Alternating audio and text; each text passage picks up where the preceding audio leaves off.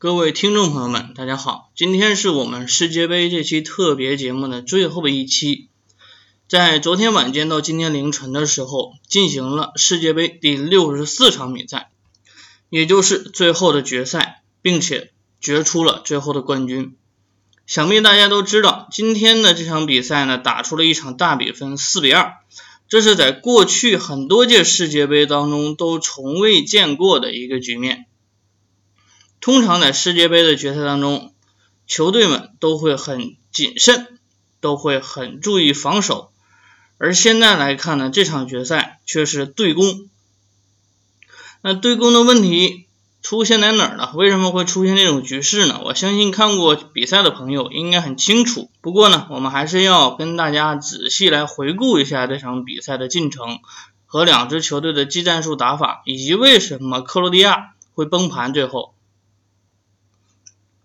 其实啊，我觉得克罗地亚这场比赛不算崩盘，他只是损兵一千自损八百型的球队啊，他呢更多的很积极的情况，却造就了对方，却给对方提供了一个乌龙球，提供了一个点球。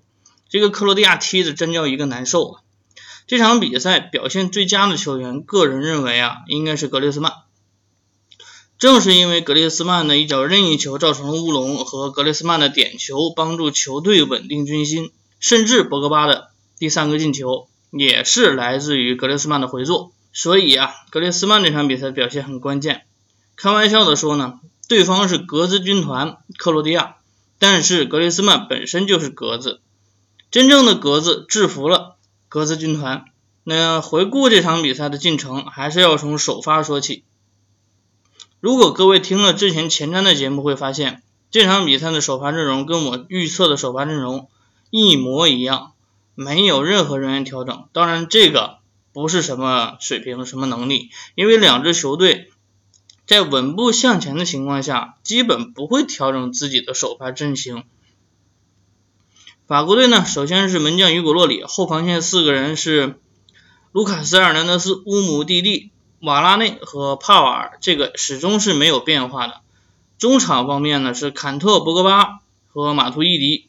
前场方面呢是姆巴佩、格列斯曼和吉鲁也没有变化。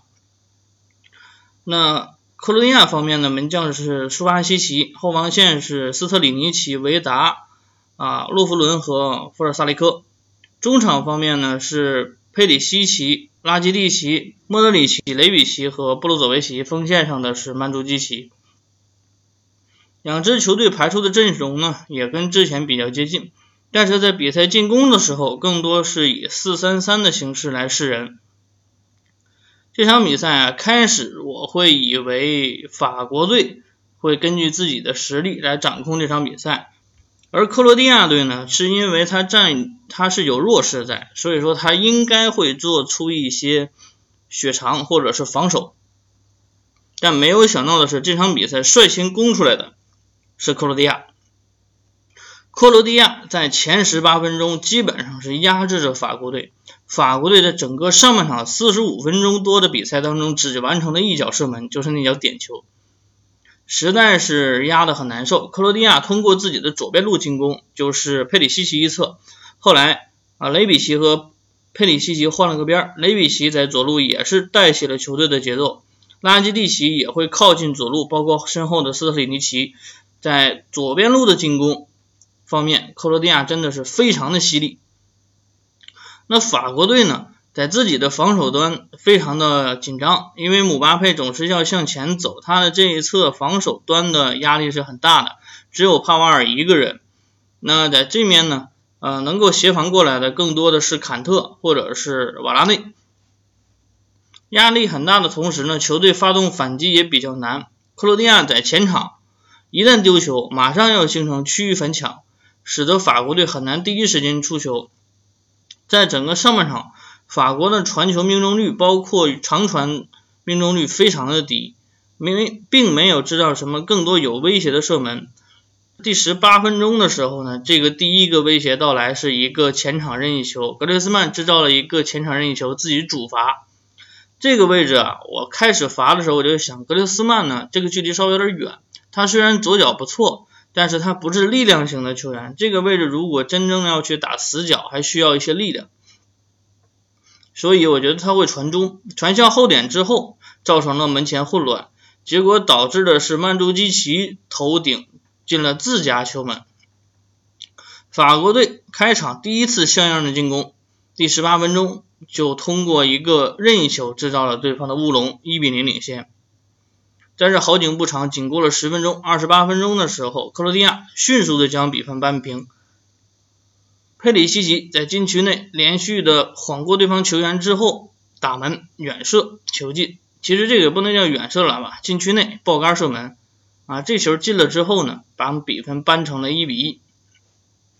但很可惜，进球的佩里西奇并没有帮助球队能够维持更久，因为三十八分钟的时候，就是他在角球当中手碰球，导致送给对方一个点球。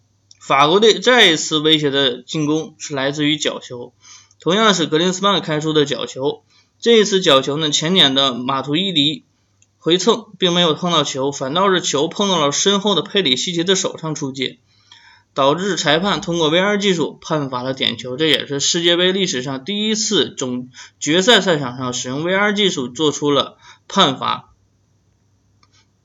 最终呢，格列斯曼一蹴而就，二比一。三十八分钟的时候，法国队取得了再次反超。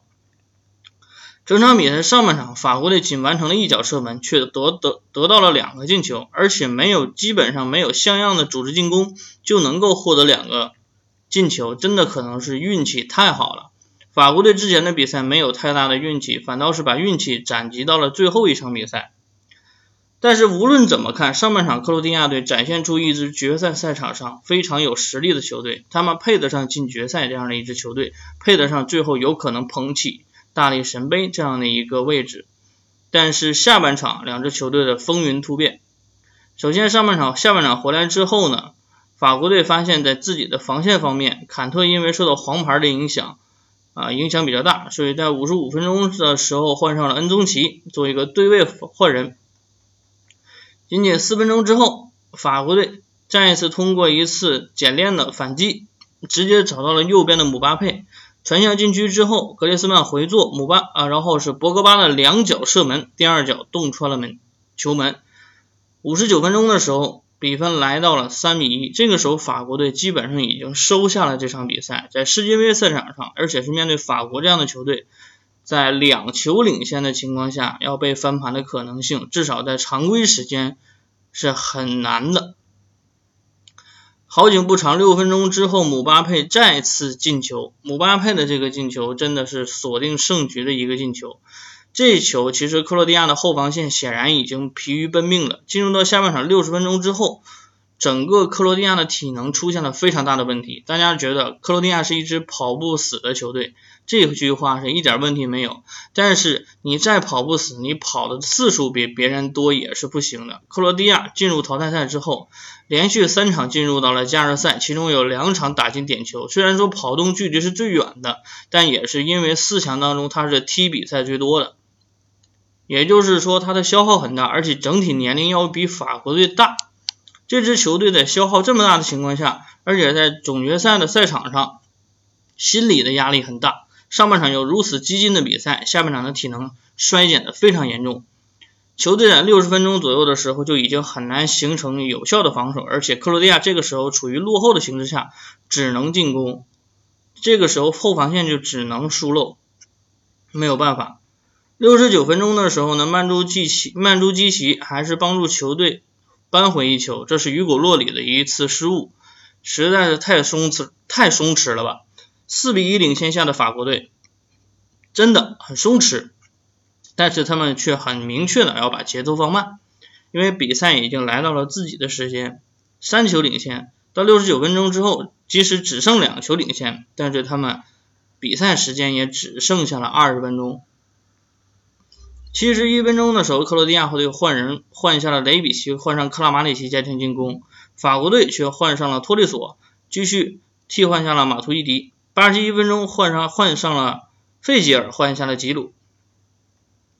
整体来看呢，这场比赛克罗地亚队非常的积极，控球率是百分之六十六，射门次数十六次，整体数据基本上都是要高于法国队，但是就是他的激进导致了自己的失败。其实法国队两年前跟克罗地亚队一样，其实我相信今天的这支法国队可以看到两年前自己的影子。两年前面对葡萄牙的时候，他们也是天赋异禀啊，年轻球队被所有人都看好，占尽天时地利人和，觉得不拿冠军就是不应该的，而且是攻出来去打。但没有想到面对葡萄牙队，最终被绝杀，打防反的葡萄牙队绝杀。所以说这一次法国队更沉稳。他们配得上这样的一个冠军。再一次祝贺法国队！法国队是从1998年到2018年二十年间，在世界杯赛场上最成功的一支球队。98年本土世界杯冠军，18年俄罗斯世界杯冠军，06年 德国世界杯的亚军。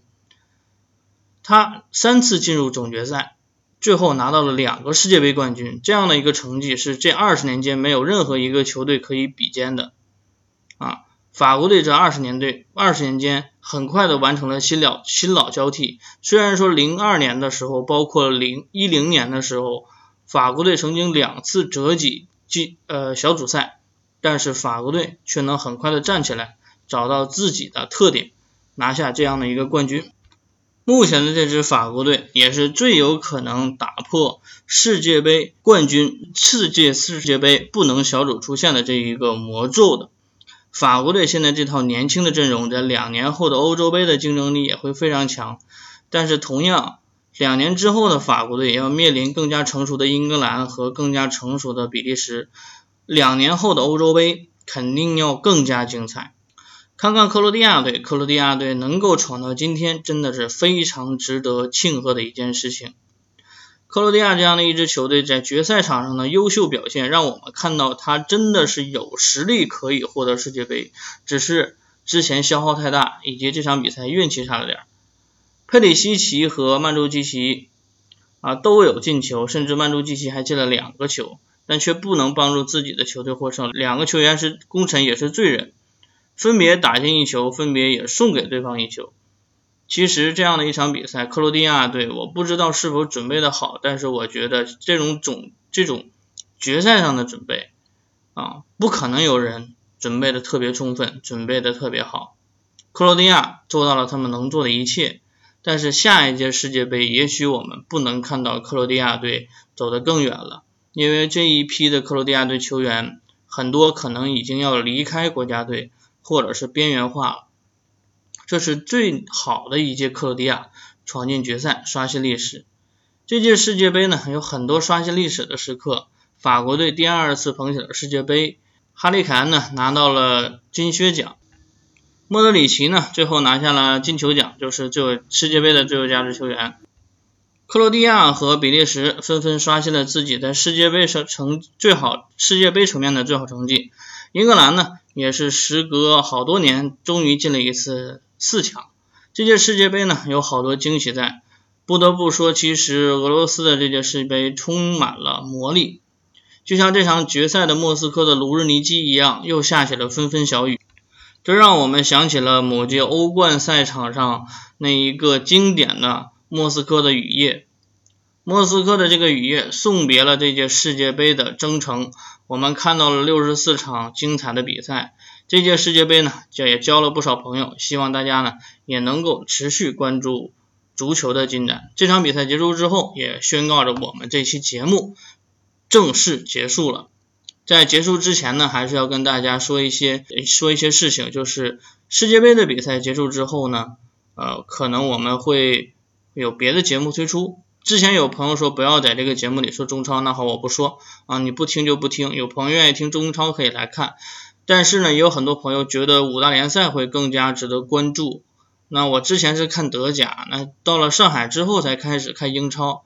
所以说呢，在今年英超和德甲开赛季的时候，我也会奉上关于英超和德甲的节目，希望大家也可以关注，持续来关注我。那这期节目呢，就告一段落，感谢。